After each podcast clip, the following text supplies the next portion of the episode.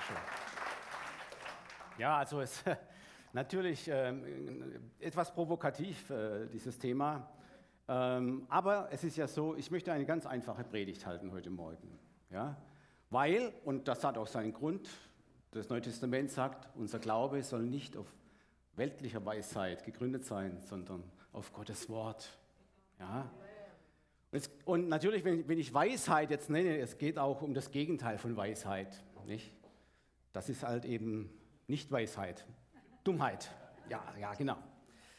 Also liebe Gäste, liebe Gemeinde und liebe Zuhörer, auch vom Livestream draußen aus nah und fern.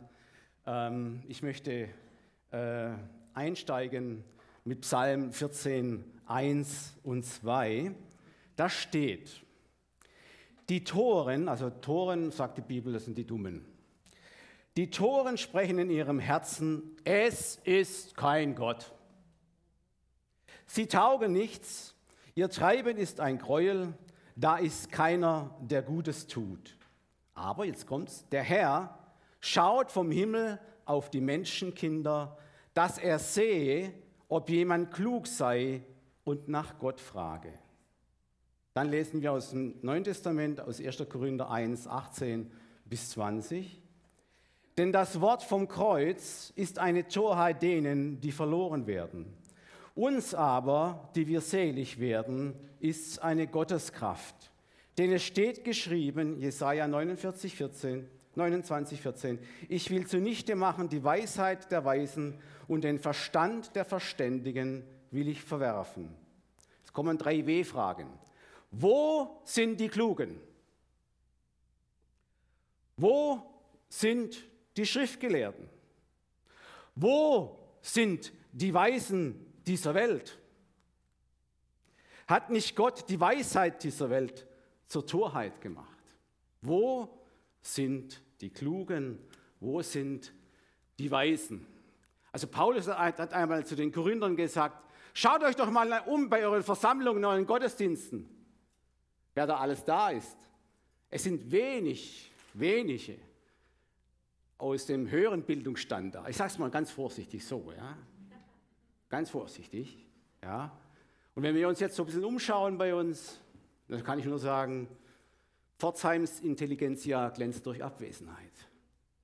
Aber ich freue mich, dass so viele weiße Menschen heute Morgen hier versammelt sind,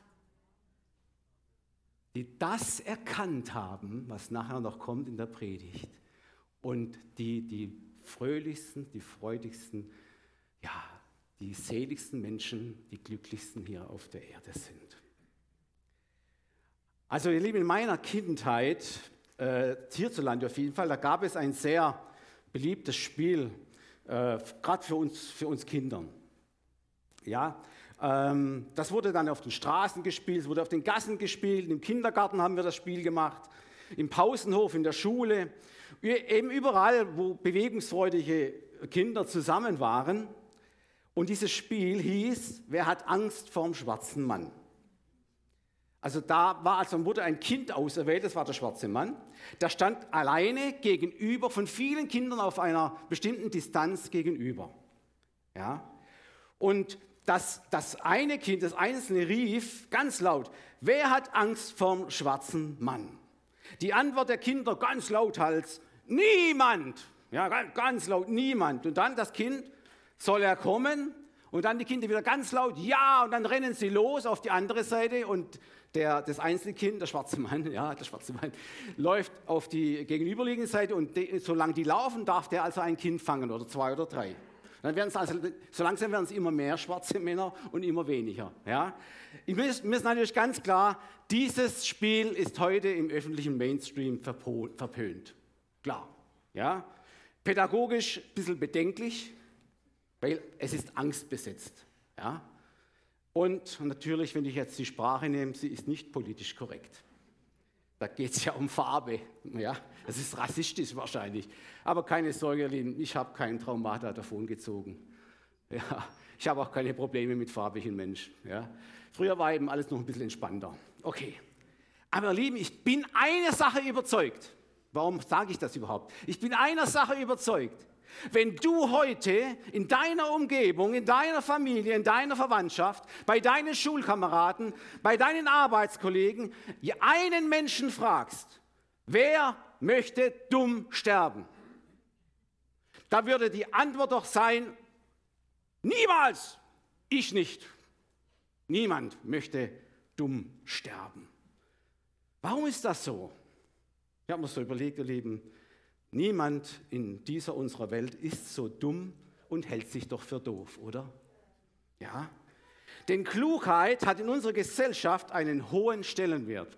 Können wir Amen sagen, nicht? Ja? Bringst du ihnen aber die Botschaft vom gekreuzigten Christus, dann langen sich viele der Gescheiten an den Kopf, entrüstet, ja, und sagen dann, ja, wie kann man denn nur so dumm sein, an einen allmächtigen Gott zu glauben, der so ohnmächtig in einen so elenden Zustand am Kreuz hing? Ein zerschlagener, ein ohnmächtiger, ein blutender Gott. Geht auch gegen unser ästhetisches Gefühl ja, von Schönheit. Das geht gegen unser schönes Gottes- und Weltbild. Und ihr Lieben, und das ist typisch griechisches Denken. Ganz typisch griechisches Denken ist, hat sich bei uns in unserer Gesellschaft auch breit gemacht. Versteht ihr? Die Griechen, sie verehrten schon immer schöngeistige Redner. Man nennt sie Philosophen. Ja? Und sie hatten schon immer einen Febel für Schönheit, für einen schönen Körper, für einen gestellten, muskulösen Körper. Ebenmäßige Haut. Das war dort ganz damals ganz stark hoch im Kurs. Nun ja, wenn man heute in die Fitnessstudio schaut, da sind wir ganz gute Beine. Ja. Schaut mal, als Paulus einmal die Predigt vom gekreuzigten Christus in Athen brachte, auf diesem Platz, diesem Rednerplatz, diesem Aeropag. Da steht dann geschrieben, als seine Rede zu Ende war, haben sie ihn ausgelacht, die Griechen. Sie haben gesagt, was ist denn das für ein Schwätzer? Was ist das für ein Schwätzer? Die Griechen nennen Schwätzer Sophisten. Also, was ist das für ein Sophist? Was ist das für ein Schwätzer? Ein gekreuzigter Gott.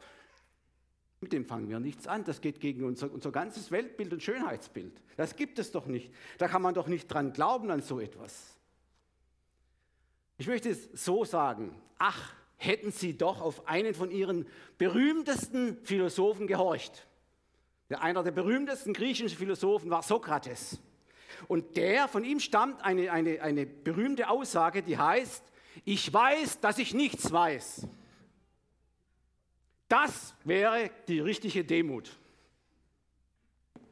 Zu Demut komme ich später noch.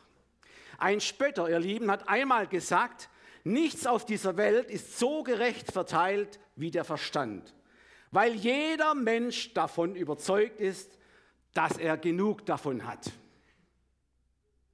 Ja, ihr Lieben, das ist auch okay. So ist es bei uns Menschen. Clever sein, helle sein, ein Gescheitle sein, sagt der Schwabe. Ein Gescheitle, ne? ein Cleverle. Das ist hoch im Kurs in unserer Gesellschaft. Ja? Vielleicht sogar genauso hoch im Kurs wie eine ewige Jugend und Gesundheit, Schönheit, Ansehen und Reichtum. Ihr Lieben, dieses Denken steckt auch ganz stark in Elternköpfen, ja, in Köpfen von den Eltern. Nur, nur ein Hauptschulabschluss, das ist, das ist für viele Eltern schon eine Katastrophe. Ja? Das ist eine Katastrophe. Mindestens ein Realschulabschluss.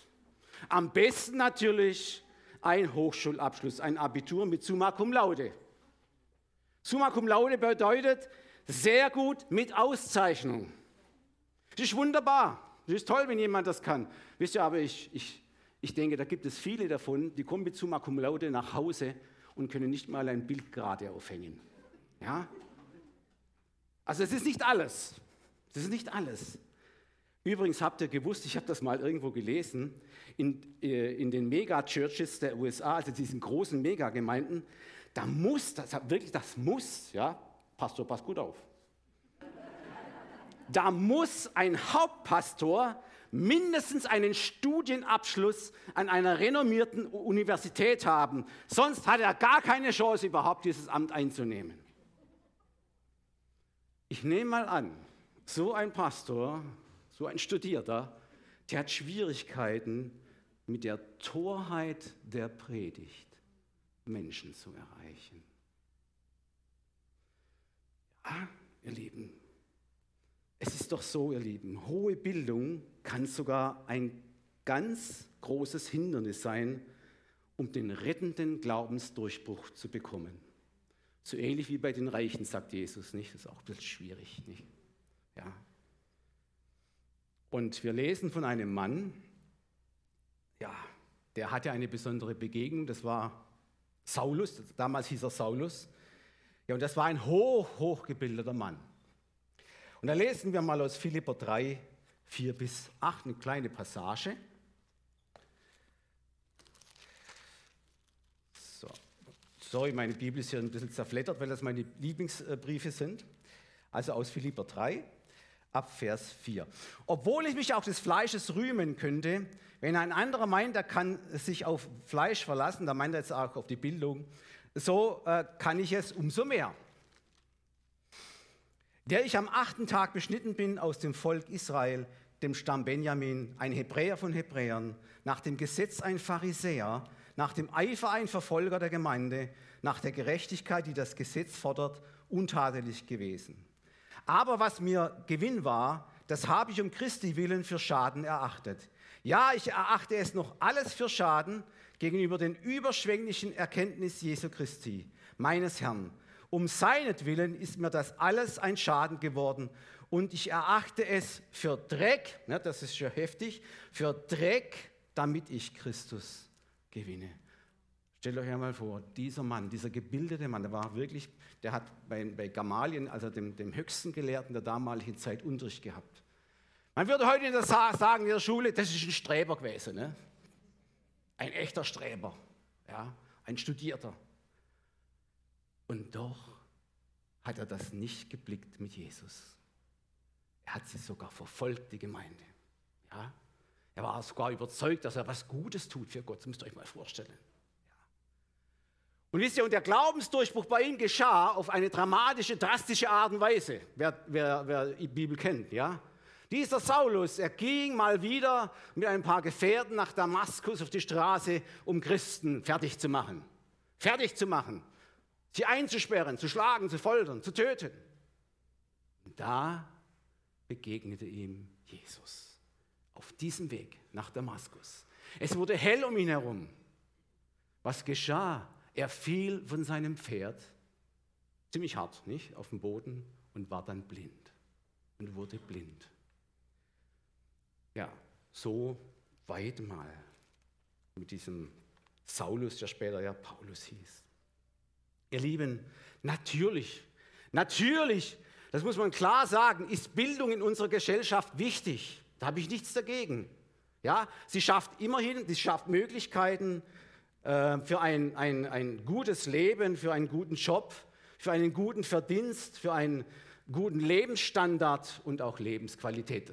Alles okay, ist alles richtig, ist alles gut. Ja? Und Mann und Frau bekommen dadurch auch oft vielleicht sogar Ansehen ja, bei den Mitmenschen.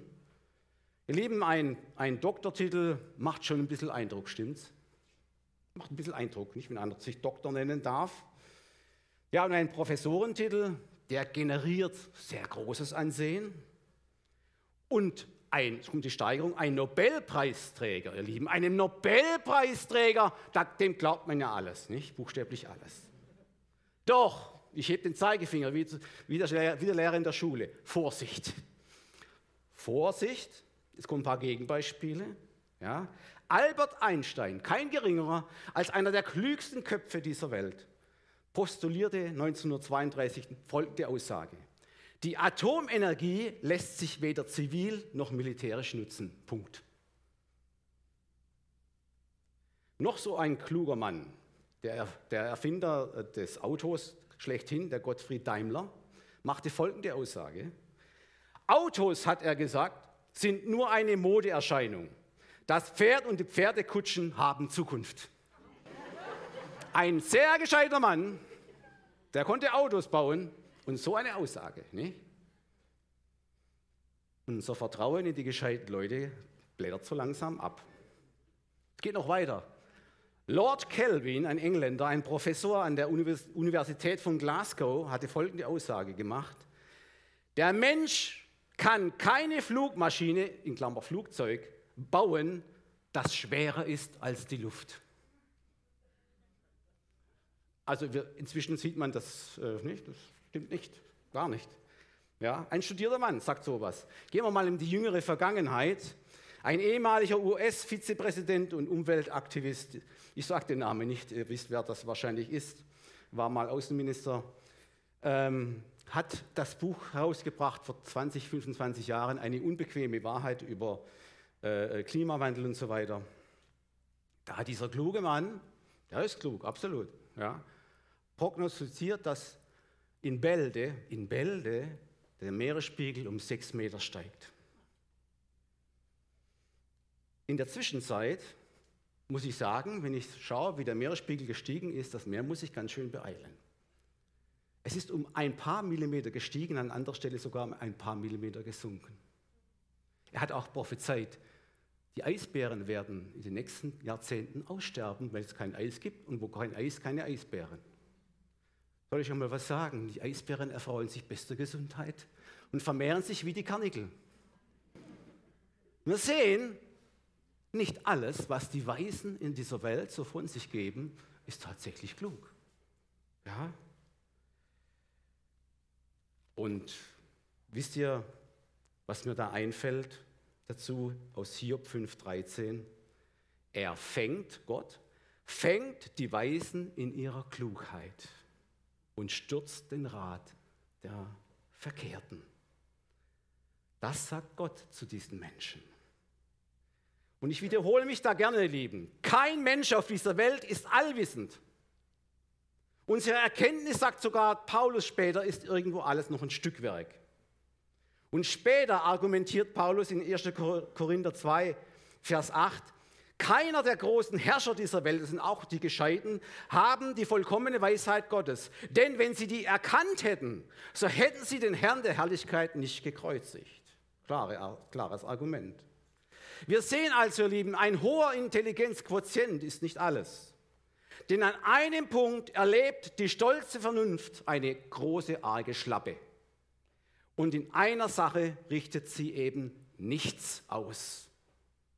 Nämlich, wenn es um den biblischen Glauben geht, ihr Lieben. Viele Kluge haben da ein mächtiges Problem. Denn sie wollen es mit Gott machen, wie sie es immer machen mit ihren weltlichen Dingen. Versteht ihr? Die gescheiten Menschen wollen gerne Gott auch erforschen, so wie sie den Nordpol, den Dschungel, die Tiefsee oder die Gezeiten erforschen. Und der Vernunftsmensch, der würde ja am liebsten den Schöpfer aller Dinge untersuchen, wie man eine Stubenfliege unter dem Mikroskop untersucht. Würden sie gerne machen. Aber ihr Lieben, wenn das Geschöpf das sind wir. Wenn das Geschöpf versucht, mit seinem begrenzten Verstand den Schöpfer zu erforschen, dann stößt er schnell an seine Grenzen. Diese Tatsache hat auch der hochgebildete Paulus erkannt. In Römer 11, 33 bis 36 kommt es zu der Aussage, O welch eine Tiefe des Reichtums, beides, der Weisheit und Erkenntnis Gottes. Wie unbegreiflich sind seine Gerichte und unerforschlich seine Wege. Denn wer hat des Herrn Sinn erkannt oder wer ist sein Ratgeber gewesen? Oder wer hat ihm etwas zuvor gegeben, dass Gott es ihm vergelten müsste? Denn von ihm und durch ihn und zu ihm sind alle Dinge. Für mich als Bibelschullehrer ist das ein eine sehr entspannende Passage, weil ich muss nicht auf alle Fragen Antworten haben. Wie soll ich denn wenn Paulus nicht kann, wie, wie soll ich denn ich alle Dinge Gottes erforschen können? Kann ich nicht. Ja, geht, das geht überhaupt gar nicht. Zu gerne, ihr Lieben, würden kluge Menschen auch ganz logische, ganz rationale Beweise für den Glauben, für den biblischen Glauben erörtern. Aber kann man tatsächlich den Glauben gegen ein verlässliches Wissen eintauschen? Fragezeichen. Geht das überhaupt? Ihr Lieben, wenn man die Definition des biblischen Glaubens ansieht, dann wird eine schlüssige Beweisführung des Glaubens sehr schwierig. Die steht in Hebräer 11, Vers 1.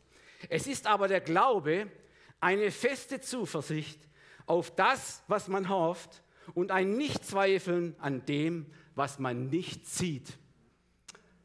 Bedenklich, nicht? Bedenklich für die Gescheiten dieser Welt. Nicht sehen, du, du siehst nichts. Schwierig, nicht? Da eine Beweisführung zu machen, wenn man nichts sieht. Ja. Schaut mal, wir sagen, Jesus ist hier im Gottesdienst anwesend. Siehst du ihn?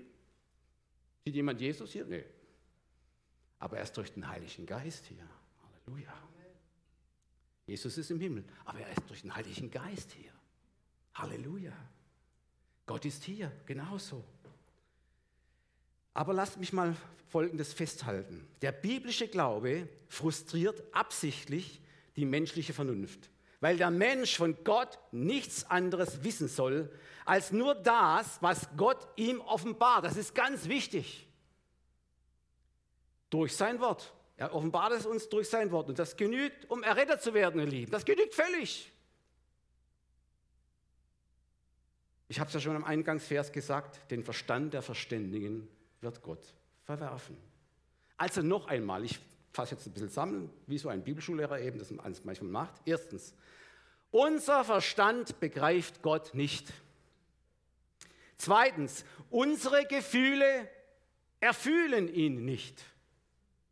Drittens, unsere Logik erschließt ihn auch nicht.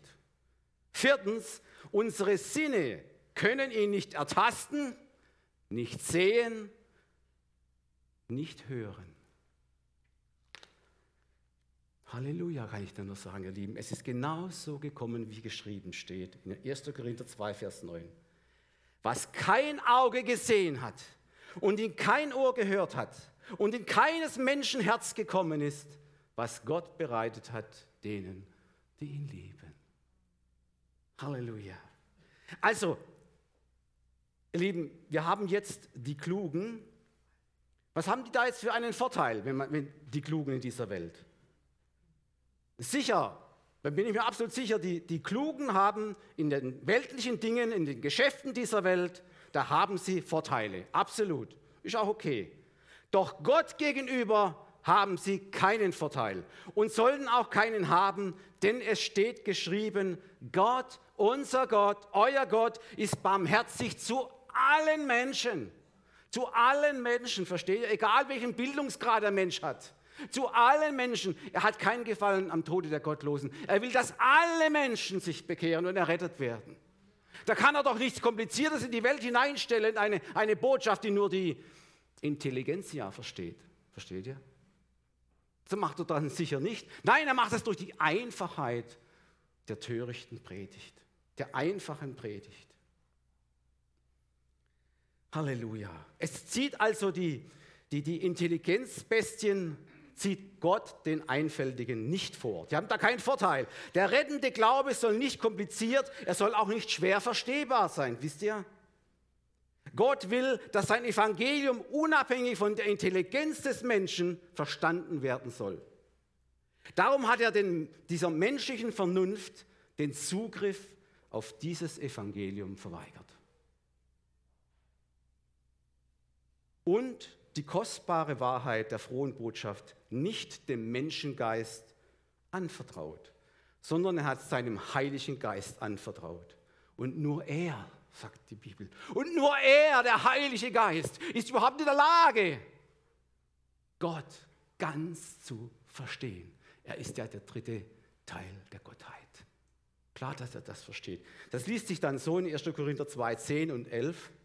Uns aber hat es Gott offenbart durch seinen Geist, denn der Geist erforscht alle Dinge, auch die Tiefen der Gottheit. Da haben wir es. Denn welcher Mensch weiß, was im Menschen ist, als allein der Geist des Menschen? Okay, das kann ein Mensch machen. So weiß aber auch niemand, sagt Paulus, was in Gott ist, als allein der Geist Gottes. Halleluja. Ihr Lieben, Gott wollte nicht, dass der rettende Glaube ein Rätsel ist, ja? Den nur die ganz Schlauen lösen können, wie den gotischen Knoten, ja? um, um, um auch da in Glaubensdingen vielleicht auch noch einen Vorteil zu haben, wie sie in der Welt es haben. Nein, das wäre doch ungerecht, ihr Lieben. Und, und Da Gott gerecht ist, haben bei ihm die Übergescheiten gar keinen Vorteil. Eher sogar, wie schon gesagt, ein Nachteil. Wie heißt es doch so schön, kommt so ein, so ein Spruch, den habe ich mal irgendwo gelesen. Vor Gott und dem Finanzamt stehen alle Menschen aus allen Bildungsschichten gleich da. Ja? Und haben alle eine Bringschuld, nicht? Die Gescheiten und die weniger Gescheiten auch, haben eine Bringschuld. Und ihr Lieben, und so, und so muss der gebildete, schöngeistige Gutmensch vor dem heiligen Gott einmal zunächst erst akzeptieren, dass die frohe Botschaft, dass der frohen Botschaft eine schlechte Nachricht vorausläuft, vorausgeht. Ja? Das heißt, unabhängig vom Bildungsgrad gibt es keinen einzigen Menschen, der vor dem heiligen Gott bestehen kann, so wie er ist. Selbst ein Mose musste sich umdrehen vor der Herrlichkeit Gottes. Sonst wäre er vergangen. Ja?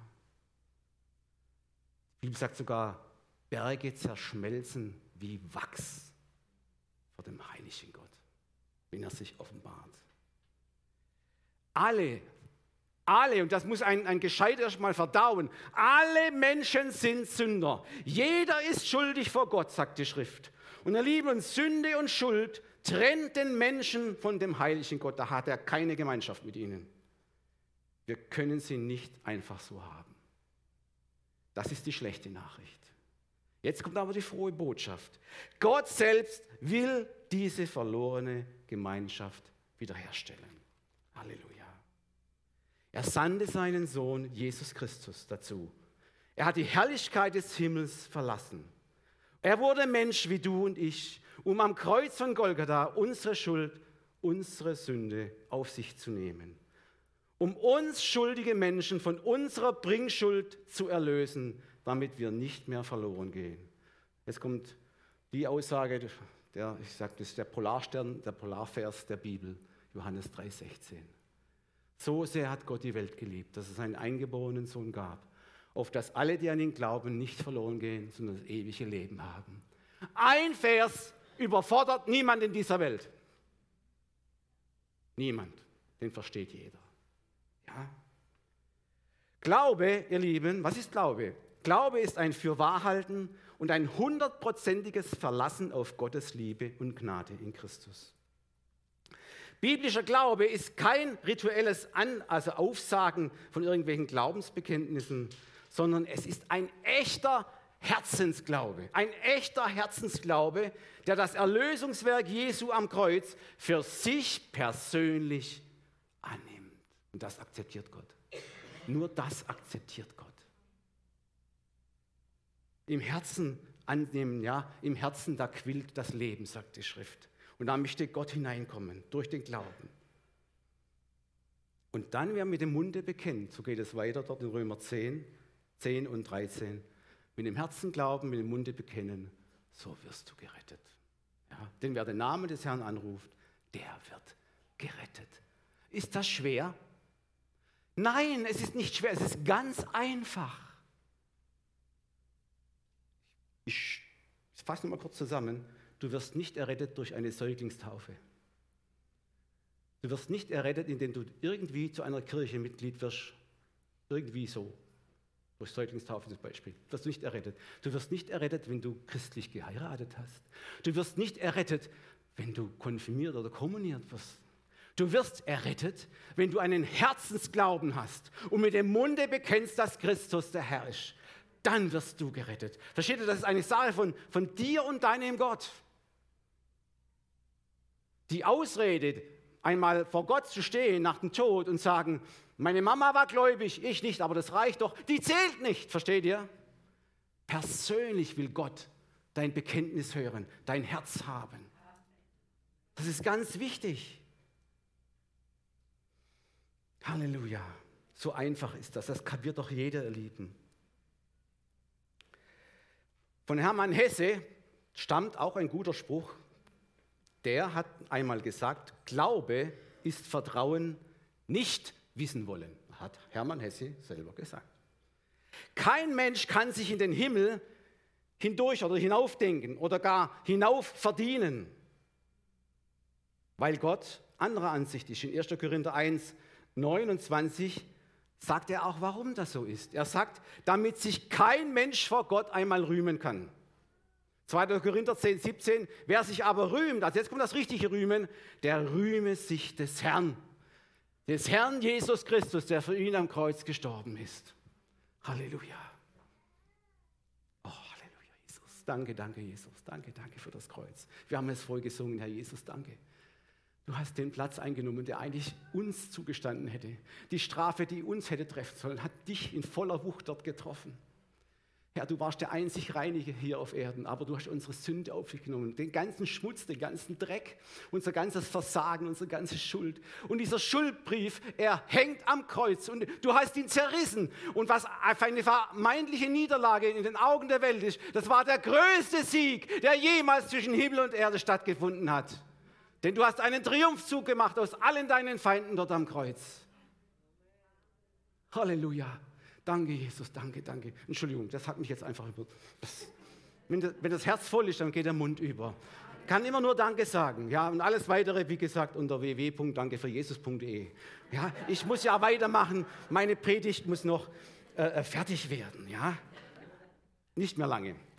Ihr Lieben, dieser, dieser, eben, dieser Herzensglaube kommt aus der Predigt, auch heute Morgen. Und diese Predigt kommt aus dem Wort Christi, hier heraus, nicht? Da, ja, Römer 10, 17. Liebe Gemeinde, liebe Gäste, ja, liebe Zuhörer aus nah und fern. Dieses Buch wurde nicht, aufpassen, wurde nicht geschrieben, um unseren ganzen Wissensdurst auf allen Gebieten der Wissenschaft zu stillen. Obwohl sie es teilweise tut. Tausende Jahre vor Galileo Galileo steht schon im Alten Testament, dass die Erde rund ist. Bis, und bis dahin glaubten ja viele, dass die Erde eine Scheibe ist. Nicht? Übrigens in äh, den USA gibt es einen ganz komischen Verein, Flat Earther oder wie die heißen. Sage ich das richtig? Flat Earther kann das sein? Flat Earther, die immer noch, die immer noch glauben, dass die Erde flach ist. Das ist sicher, versteht ihr, da sind auch gescheite Leute drin. Aber man sieht, man sieht, Klugheit macht eben dann doch äh, nicht immer gescheit. Nicht? Ja? Gibt es immer noch. Den Verein gibt es ganz sicher. Könnt ihr mal, nach, mal nachgoogeln. Ja? Versteht ihr? Diese Bibel wurde aber nicht geschrieben, um unseren Wissensdurst zu stillen. Nein. Obwohl da vieles drinsteht, was, was wirklich äh, beachtlich ist, weil das Bibel ist ja ein Wunderwerk Gottes. Zum Beispiel, ich nur mal ein Beispiel sagen. Mediziner haben festgestellt, dass der achte Tag der Beschneidung der optimalste Tag ist der Beschneidung. Gibt es keinen besseren, versteht ihr? Aber das ist nur Beiwerk. Das ist nur Beiwerk. Ja, und warum wurde die Bibel dann geschrieben? können wir nachlesen. Lukas 20, 30 und 31. Noch viele andere Zeichen hat Jesus vor seinen Jüngern, die nicht geschrieben sind in diesem Buch. Diese aber sind geschrieben, damit er glaubt, dass Jesus der Christus ist, der Sohn Gottes, und damit ihr durch den Glauben das Leben habt in seinem Namen. Wegen dieser Sache ist diese Bibel geschrieben worden. Da hat Gott schon ganz schön nicht? Auf, äh, viel äh, bewegt. Ja? 66 Bücher hat er schreiben lassen. Ja? Von so vielen verschiedenen Autoren. Und ihr Lieben, wer weiß, wer die Autoren sind, der wird auch so als Gescheiter denken, oh Mann, nicht doch. Die Autoren, das waren ja, die waren nicht mit der Upperglas, nicht? Das waren einfache Menschen. Ja, Jesus seine Jünger, Arbeiter, Landwirte, Fischer. Aber als Petrus, der Fischer, seine Predigt hielt, da staunten die Menschen. Wie kann einer, ein einfacher Mann, nicht so ein ungebildeter, so ein Fischer, so ein Angler, wie kann der so viel weise Worte sprechen? Durch den Heiligen Geist der uns in alle Wahrheit. Amen. Halleluja. Wow. Ich wurde einmal eingeladen von der Jugend, von ein paar Jahre her. Ich sollte doch Zeugnis geben über mein Leben, wie ich zum Glauben kam. Gut, habe ich gedacht, das mache ich. Bin dann hierher und habe mir auf dem Weg hierher überlegt, wie könnte ich mit meinem Lebenszeugnis anfangen? Wisst ihr, ich war so einer. In der Schule, okay, da hat mich die Intelligenz verfolgt, hat mich aber nicht von ihr einfangen lassen. Aber nach der Schule habe ich Bücher gewälzt. Äh, so, so äh, äh, Bücher über alles, was mit Physik und, und, und, und äh, Geografie und alles mit Wetter und ach, mit Entstehung der Erde und Ursprung und alles, nicht, was man so, was man so reinziehen kann. Und ich habe mir natürlich auch dadurch mein Gottesbild selber gemacht, versteht ihr? So ein ganz eigenes Gottesbild mit meinem Verstand. Und ich habe auch gedacht, nur gut, wenn du einmal im Jahr an Weihnachten in die Kirche gehst und ein bisschen Klingelglöckchen Weihnachtsstimmung mitnimmst, dann ist das okay für Gott. Dann, hat das, dann, hat das, dann reicht das aus. Aber verstehe, Gott kennt doch uns. Die, die Schrift sagt, er kennt jeden bei seinem Namen. Und er geht jedem nach. Wie er Paulus nachgegangen ist, ist er mir nachgegangen. In meinem falschen Gottes- und Weltbild. Und hat meinen Wissensstolz gedemütigt. Und da habe ich als Ausgangsvers von meinem Zeugnis Folgendes genommen. Spricht genau meine Situation an. Im Psalm 119, Vers 67 steht, Ehe ich gedemütigt wurde, irrte ich. Nun aber halte ich dein Wort. Und wie hat mich Gott gedemütigt? Es war an einem heißen Sommertag. Manche wissen, dass ich über fast ja, 35 Jahre lang von Ödisheim nach Pforzheim mit Fahrrad gefahren bin, ins Geschäft, Nordstadt, jeden Tag. An diesem Tag, an diesem heißen Sommertag, kurz bevor ich losgefahren bin, ich hatte damals nur kein Mountainbike, sondern so ein, wisst ihr, so ein Rennrädle. Und die Rennrädle, die haben ja so, so dünne Reifchen, ne? so ganz dünne. Und äh, war ein kurzer Gewitterschauer, die Straßen waren pitschpatsch nass. Und das ist nicht gut für diese kleinen Reifchen. Nicht? Und auf meine Strecke geht auch durch Dürren hindurch. Wer, wer weiß, äh, in Dürren die Begebenheiten, da steht eine Kirche auf der rechten Seite, wenn man Richtung Ödesheim fährt. Und in, an, an, bei dieser äh, Kirche gibt es so ein, so ein, so ein, so ein kleiner Linkskurve, ja? so eine Linkskurve der Straße an dieser Kirche. Und natürlich, da geht es den Berg runter. Was ist das für eine Freude für einen Fahrradfahrer, wenn es den Berg runter geht ja, und die Reifen pfeifen. Uh. Normalerweise stehen links und rechts keine Autos, da ist Halteverbot. An diesem Tag mit, mit klitschnasser Straße standen aus irgendwelchen Gründen links und rechts Autos. Und ich mit mindestens 50, ja, mindestens 50, war schon haarscharf an der Grenze fahrt da diesen Berg in diese Kurve hinein und in dem Moment kommt ein Sattelschlepper, ein 40-Tonner. Der hatte sogar noch einen Anhänger dran. Schon die Reifen waren fast größer wie das Fahrrad. Ich voll gebremst, habe ich rein, nicht voll gebremst. Und klar, was macht so ein Rädchen auf Straßen, äh, wenn die Straße nass ist? Das Hinterrad hat mich sofort überholt. Das Rad kam in Schräglage Richtung diese riesigen Reifen. Ich habe mein Leben abgeschlossen. Und durch irgendwas, ich weiß es nicht, hat sich in aller, allerletzter Sekunde das Fahrrad wieder aufgestellt. Ich, normalerweise kann das nicht passieren. Hat sich das Fahrrad aufgestellt und ich kam um Haaresbreite an diesem Schwertransporter vorbei und lag nicht unter den Reifen. Das wäre mein End, das wäre Schluss gewesen mit meinem Leben. Und da danach, ihr Lieben, natürlich, da hat man, äh, ihr kennt das ja, Adrenalinstoß hat man bei solchen Situationen. Ich habe gezittert und gebebt im ganzen Leid. Aber meine erste Frage, was wäre jetzt gewesen, wenn ich gestorben wäre? Wo, wo wäre ich denn hingekommen? Gibt es einen Himmel? Gibt es eine Hölle? Gibt es irgendeine Möglichkeit, dass ich nicht in die Hölle komme?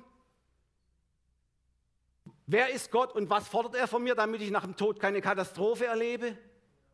Diese Fragen sind mir sofort durch den Kopf gestoßen. Und wisst ihr was, zu dieser Zeit sind meine beiden Eltern sehr früh gestorben. Das hat in mir schon etwas angerichtet. Das hat in mir schon eine, diese Fragestellung verstärkt. Und in Ödesheim gab es dort schon, Gott sei Dank, einen lebendigen Hauskreis bei unserer lieben Uschi. Und da hat jemand gesagt, geh mal dorthin, da, dort findest du auf deine Fragen Antworten. Und ich bin hingegangen und sie haben mir erklärt, warum Christus am Kreuz starb. Und da, ihr Lieben, ging es mir wie Paulus.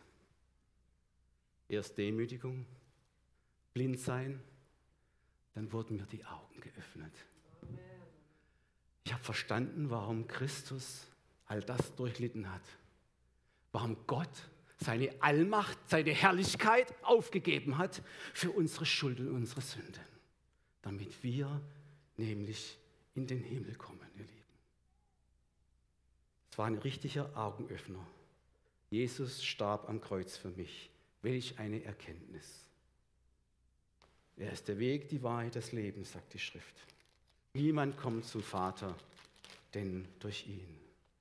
Und ihr Lieben, da bin ich von meinem hohen Ross, meiner Einbildung, so richtig runtergestürzt, richtig runtergefallen. Meine Augen, meine inneren Augen wurden geöffnet. Es ging mir wie Hiob. In Hiob 42,5. Ich hatte von dir nur vom Hörensagen vernommen. Aber nun hat mein Auge dich gesehen. Jetzt weiß ich, so geht es ja weiter bei Hiob, dass mein Erlöser lebt. Ja, ihr Lieben, das ist mein allergrößter Moment gewesen in meinem Leben, als ich erkannt habe, er starb für meine Schuld und er ist mein Erlöser und nur dieser eine Gott, nur dieser eine Gott ist auferstanden von den Toten. Er hat den Tod besiegt. Er hat die Hölle besiegt. Er hat die Werke des Teufels zerstört, so steht in der Bibel. Nur durch ihn, das Erlösungswerk, darf ich durch seinen Heiligen Geist rufen, aber lieber Vater. Halleluja, ihr Lieben, Halleluja, auch zu Hause. Ich komme zum Schluss, das Lobpreisteam kann schon mal kommen. Könnt ihr das letzte Lied noch mal bringen, das am Kreuz? Ja, das letzte Lied? Kommt zum Schluss.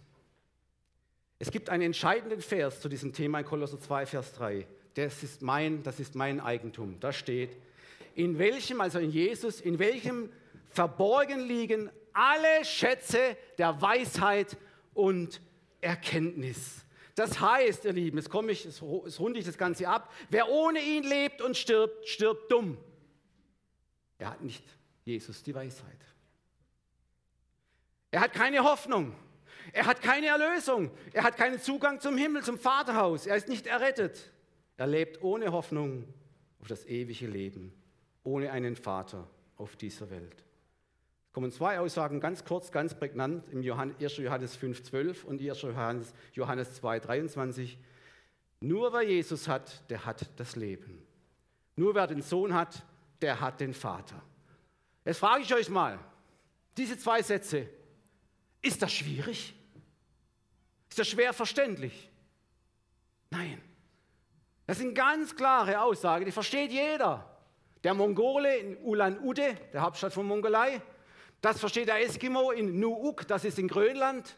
Das versteht der Mauretanier in Nauchot, das ist die Hauptstadt von Mauretanien. Das, steht, das verstehen alle Menschen dieser Welt, unabhängig von jedem Bildungsgrad. Steht ihr?